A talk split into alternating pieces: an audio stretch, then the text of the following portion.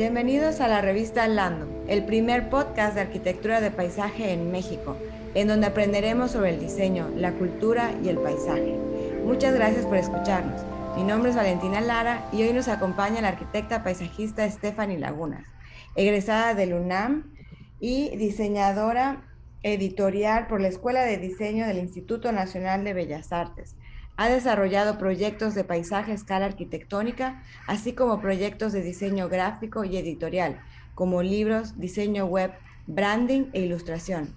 Actualmente trabaja en el área de difusión y comunicación visual de Arquitectura 911. Además, es escritora del artículo Trazando emociones y experiencias de la revista Landum de la edición 21 Color en el paisaje. Bienvenida Stephanie a este podcast de arquitectura de paisaje. Muchas gracias. ¿Cuál es la importancia del dibujo a mano al momento de diseñar un proyecto paisajístico? Mm, yo creo que la importancia, desde mi punto de vista, reside en la velocidad con la que fluyen las ideas y cómo lo plasmas. O sea, no va a ser lo mismo nunca eh, dibujar directamente en una computadora porque hay como que no, eh, no se da esa conexión que puedes tener tú directamente en un papel y donde tú tiras una línea, línea y fluye eh, lo que estás pensando en el momento, ¿no? O sea, es súper rápido este, este punto en el que trazas eh, rayas, cambias, haces modificaciones y, tienes esa oportunidad de que no se te pierdan las ideas que vas teniendo, porque pues el, proceso de diseño de, un arquitecto paisajista y de, en general los diseñadores e incluso artistas, o sea, va desde em, pensar, reflexionar, investigas y en todo ese proceso vas como moldeando lo que, lo que quieres proyectar y, es como esta parte de, poder eh, comunicar tus ideas de manera gráfica lo que hace que el papel sea em, la mejor forma y más rápida, eh, eficaz para poder plasmarlo y, decírselo, comunicárselo a las demás personas a las que necesitas comunicarles estas ideas. Sí, la verdad es que yo tengo mucha esta imagen. Me acuerdo cuando yo estaba chica que iba el arquitecto a la casa, ¿no? Y de repente en, e, en ese momento, ¿no? Están platicando con el, con el cliente y en ese momento saca el, ¿no? típico la servilleta o el pedacito de papel y ahí se ponen a, a, dibujar, ¿no? No tienen que estar yendo con, bueno, en esa época no había iPads, pero, pero sí es muchísimo más rápido que tener a mano un papel y, y un lápiz para poder plasmar una idea, ¿no? Sí, exactamente. Incluso, o sea, si lo, si lo pasamos a todo este ámbito arquitectónico, o sea, vas a ir a obra y no vas a, estar con tu computadora por todos lados. O sea, tú le tienes que explicar a, los trabajadores cómo es que, que, van a hacer las cosas y eso se hace como súper rápido en el papel. Les dices, mira, aquí trazas y pones el dibujo de, de lo que sea que quieras decirles a ellos, aquí va a ir la columna o aquí no, lo que sea. Eh, y no, o sea, el proceso en una computadora no se da de la misma manera. Digamos que la computadora tiene sus grandes bondades, pero, pero también eh, su función es distinta. Transmitir, ¿no? Así como se llama tu, el, el título del artículo, Transando emociones y experiencias. Creo que también transmites mucho el, en, en, el papel, porque en el papel se queda como que la historia de lo que estás diseñando, ¿no? Eh, muchas veces si, si no te gusta algo lo, lo, borras, ¿no? Si ya estás a, mitad del proceso lo borras, pero eso ya, ya se quedó en el papel, está en la historia que como en una computadora pones y raíz y, la persona para borrar no, no se da ni cuenta, ¿no? En cambio a mano se queda como que la historia de, del diseño, eh, cómo vamos mezclando. Siento que, que, se transmite más como la, mm, la mano de obra, ¿no? El, la, Lo artístico. Sí, sí, de hecho lo que dices, o sea, sí es como algo eh, de las cosas más bonitas que tiene el dibujo a mano, porque eh, como dices, dejas la historia, dejas un poco de ti también en ese papel, que no voy a, decir que a lo mejor en la computadora no lo dejes, pero, pero se siente más, es una relación o una conexión mucho más directa con el papel a, que, a cuando lo haces con una computadora. Sí, definitivamente sí. Y ahora te quiero preguntar, Stephanie, que nos recomiendes, eh, tú que eres la experta en el, dibujo, ¿qué tipo de papel, qué marca de plumones, eh, los lápices, estilógrafos nos recomiendas para hacer estos planos eh, arquitectónicos paisajísticos? yo creo que primero que nada hay que ir explorando lo que más nos acomoda como técnica.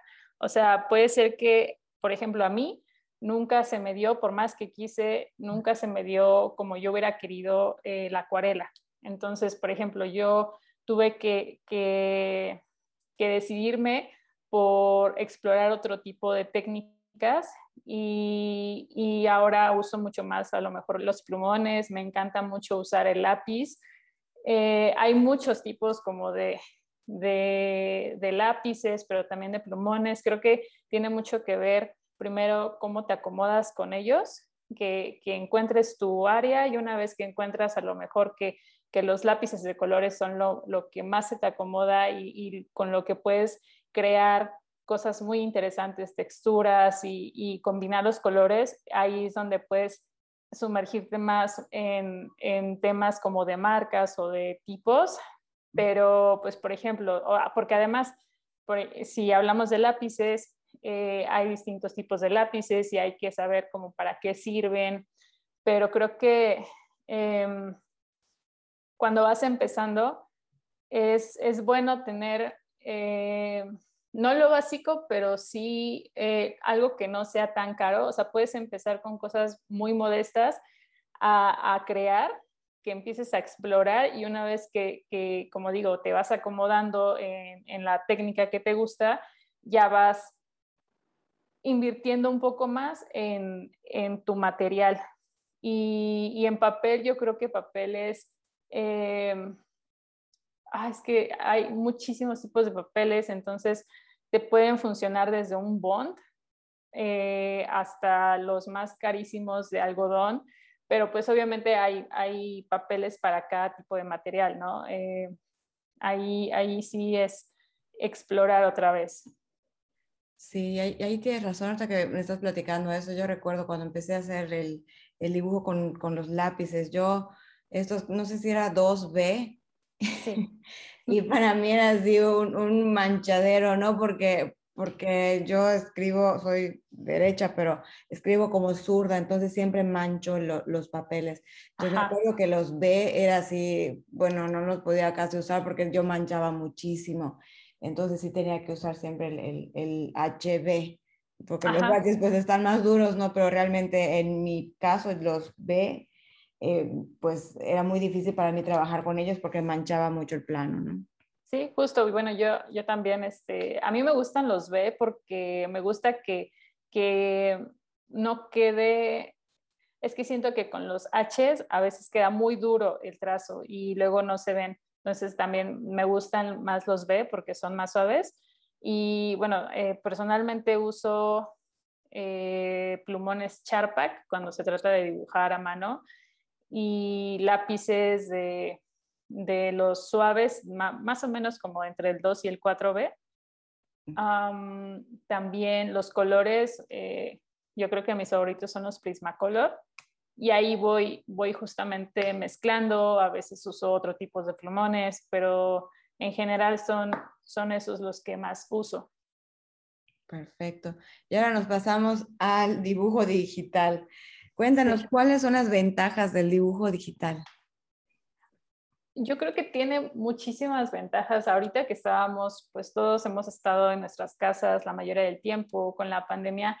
Eh, creo que es una de las grandes ventajas es que puedes compartir tu, tu, pues, tu arte, tu trabajo de una manera mucho más fácil y sin tener que pasar por el proceso de tomarle una foto o de escanearlo, porque en ese proceso también pierdes parte del dibujo. O sea, eh, a lo mejor una foto no va a mostrar bien los colores si no la tomas con una buena luz, o el escáner puede ser que pierda ciertas eh, áreas de tu dibujo, puede que no, pero de las, una de las cosas es que es muy fácil de compartir.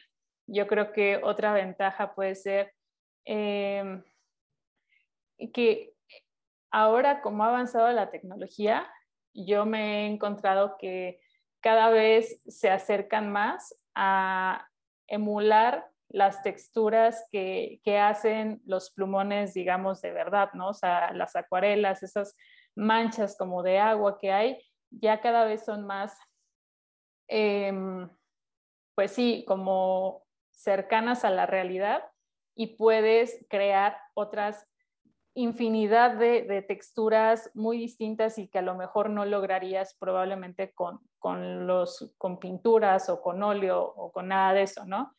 Y todo eso sin la necesidad de tener un estudio enorme, invirtiendo un montón en, materiales, creo que puedes hacer y explorar un montón de, de opciones con un solo aparato y a lo mejor alguna herramienta extra de dibujo. Sí, ¿y, qué programas o aplicaciones nos recomiendas para realizar estos dibujos? Yo uso una aplicación de iPad que se llama Procreate. el más famoso obviamente es Photoshop, pero yo nunca me pude acomodar con Photoshop porque, como les comentaba antes, realmente eh, para mí era lo más importante tener esta conexión entre estar viendo lo que estás dibujando y cuando estás en Photoshop, pues estás con un mouse y no puedes, eh, no, no, sientes como el trazo que estás haciendo y a veces no es tan, tan eh, firme o no es tan eh, preciso el trazo cuando, haces cuando lo haces con un mouse Existen también tabletas de dibujo en las que tú estás dibujando sobre la tableta, pero tu vista no está, eh, o sea, tus ojos no están viendo el lápiz, están viendo la pantalla. Entonces, para, para mí esa eh, falta de conexión era la que siempre eh, me falló. Y por eso cuando encontré en el iPad la oportunidad de dibujar, pues dije, de aquí soy y dibujo en Procreate. Tiene todas estas opciones que les digo, desde tener los pinceles, todo tipo de pinceles, puedes crear tus propios pinceles. Y si yo quiero esta textura en este color, pero con, con este, si yo presiono el lápiz va a pasar una cosa, a que si lo presiono menos, eh, o sea, puedes hacer un millón de cosas. Ahorita estoy recordando, me acuerdo que eh, una vez fui a casa de, de, un amigo y justo lo que estabas diciendo me impactó como estaba viendo la pantalla de la computadora, pero veía como su mano estaba en la, en, como en la tableta. Y, y, justo esa conexión que estás diciendo es algo que yo dije, yo no voy a poder hacer eso porque, porque para mí es más fácil estar viendo mi mano, qué es lo que estoy dibujando. Claro, sí. Estar así de, de ladito. Creo que estas tabletas, eh, no sé si eran Waco, la, ¿cómo se llamaban? Sí, es la más famosa, la Wacom. ¿Qué tipo de dibujo aconsejarías que aprendieran primero los jóvenes arquitectos paisajistas? ¿Qué tipo de dibujo? Eh, primero que nada, a mano alzada, sin duda. Lo primero que hay que hacer, porque eh, bien nos decía una maestra que, que quien no sabe dibujar a mano alzada, a mano así, lápiz, papel, físico, no va a poder dibujar en una computadora porque tienes que entender primero cómo se dibuja. O sea, desde eh, entender la perspectiva, los puntos de fuga, eh, imaginar, comenzar a imaginarte las líneas o ver las líneas que están en un, eh, en un horizonte, en una no sé, en una ciudad, cómo se fugan los edificios. Creo que es primero importante eh, dibujar a mano alzada, aprender esas bases y pues lo básico con, lápiz es primero lo, lo, más padre porque también entiendes como las sombras y como que no tienes tanto miedo de equivocarte a que cuando empiezas con un plumón o con un lápiz, ¿no? O con, un, este, con una pluma, con un rotulador. Entonces el lápiz creo que es siempre, creo que va a ser el, mejor amigo eh, de cualquier dibujante por, por esta, siento que, hay como una complicidad entre el lápiz y, quien dibuja porque tienes eh, esa confianza de empezar y ya después, eh, conforme vas avanzando y aprendiendo, practicando, pues te avientas a hacer muchas más cosas. Sí, creo que de las primeras clases o los primeros semestres em, nos sacaban al jardín, a los patios de la universidad para, para ver un arbolito, a ver un edificio y analizar cómo va la sombra. Y ahí estábamos todo el salón, ¿no? Viendo y, dibujando. Eh, y es todo, es una experiencia muy bonita. Me acuerdo que, que, era una experiencia muy bonita de ver a tus compañeros, cada quien tenía una diferente perspectiva. Antes de, de brincar también a la parte digital, ¿no? Sí, sí, yo creo que esa es la, siempre va a ser la mejor opción. Yo creo que eh, las universidades lo saben. Eh, no conozco ninguna universidad que enseñe arquitectura que no te enseñe a dibujar primero, ¿no? Porque si no, si no empiezas por ahí, eh, va a ser muy complicado que se entienda cuando ya estás en una computadora. Que no quiero decir también que no significa que no aprendas a dibujar en la computadora, porque es algo de lo que ya no nos podemos desprender, pero sí hay que seguir como esa línea de entenderlo primero, practicar, explorar, experimentar y ya después eh, con la práctica seguir teniendo y adquiriendo nuevas herramientas y conocimientos que, que hagan perfeccionar esa habilidad. Se, se, fusiona, ¿no? Como estabas comentando hace un momento, ¿no? Si haces un dibujo a mano y luego lo quieres, pues, ponerlo de forma digital, ¿no? Compartirlo, poner alguna lámina.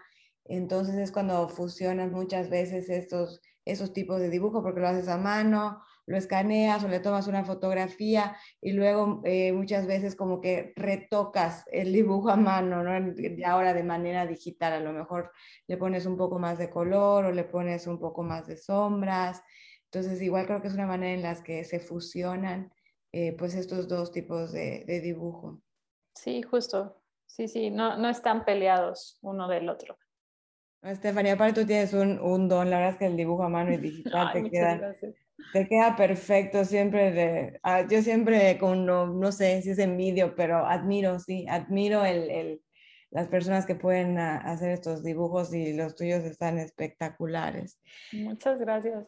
Realmente yo creo que eh, yo tenía una amiga, tengo una amiga de, la universidad que también es paisajista y desde que estábamos en la carrera yo decía, no puedo creer que dibuje así, ¿no? Porque ella, eh, de verdad que yo también creo que tiene el don. Y yo decía, yo no puedo, o sea, yo llegué a la universidad sin saber dibujar y creyendo que yo sabía dibujar, pero realmente no sabía dibujar cuando llegué. Pero eh, es una cuestión, confío y, o sea, tengo la certeza de que es más una cuestión de práctica y de, de mucha pasión, quizá mucho amor y, deseo por dibujar, de decir, oh, no, no he dibujado hoy y, sentir como que lo necesitas. Em, lo que a mí me hizo, eh, pues, eh, desarrollar la habilidad sin duda fue para mí la práctica, el gusto que le tengo y que me encanta, o sea, desde ir a las tiendas como de donde venden cosas de arte, me encanta, hasta pues pasar un, domingo en la mañana así dibujando y, sentir como que mi día tuvo eh, como un, un hito o una cosa importante en el día solo porque dibujé, creo que es algo que, em, me, ha motivado más a dibujar. Claro, perfecto. Pues muchas gracias, Stephanie, por dedicarnos este tiempo, por compartir tu conocimiento y transmitirnos tu amor al dibujo. La verdad. muchas gracias a ustedes, a Landum y a todos los que forman parte de Landum. Eh, por darme también la oportunidad de, de, compartirlo y de publicar mi trabajo, mis dibujos. Ha sido muy, muy, muy padre. Bueno, pues para conocer más el trabajo de Stephanie, les invitamos a que sigan sus redes sociales y su página web. Stephanie, compártenos tus redes sociales y tu página web, por favor. Claro, en mis redes sociales, yo tengo Instagram. En Instagram estoy como Heart Me, es como corazón, y luego en inglés, y N-I-E, Heart Me. Y o si no, me encuentran como Stephanie Lagunas probablemente. Igualmente en Behance estoy como Stephanie Lagunas. Y ya son todas las redes sociales que tengo. Perfecto. Y también en Landom, eh, todos los sábados Stephanie nos está compartiendo unos pequeños tutoriales en la parte de Reels. Nos enseña paso a paso cómo hacer algunos eh, dibujos. Entonces también les, eh, les invitamos a que visiten Landum y no se pierdan el artículo Trazando emociones y experiencias en nuestro sitio web y les invitamos a que nos sigan en nuestras redes sociales.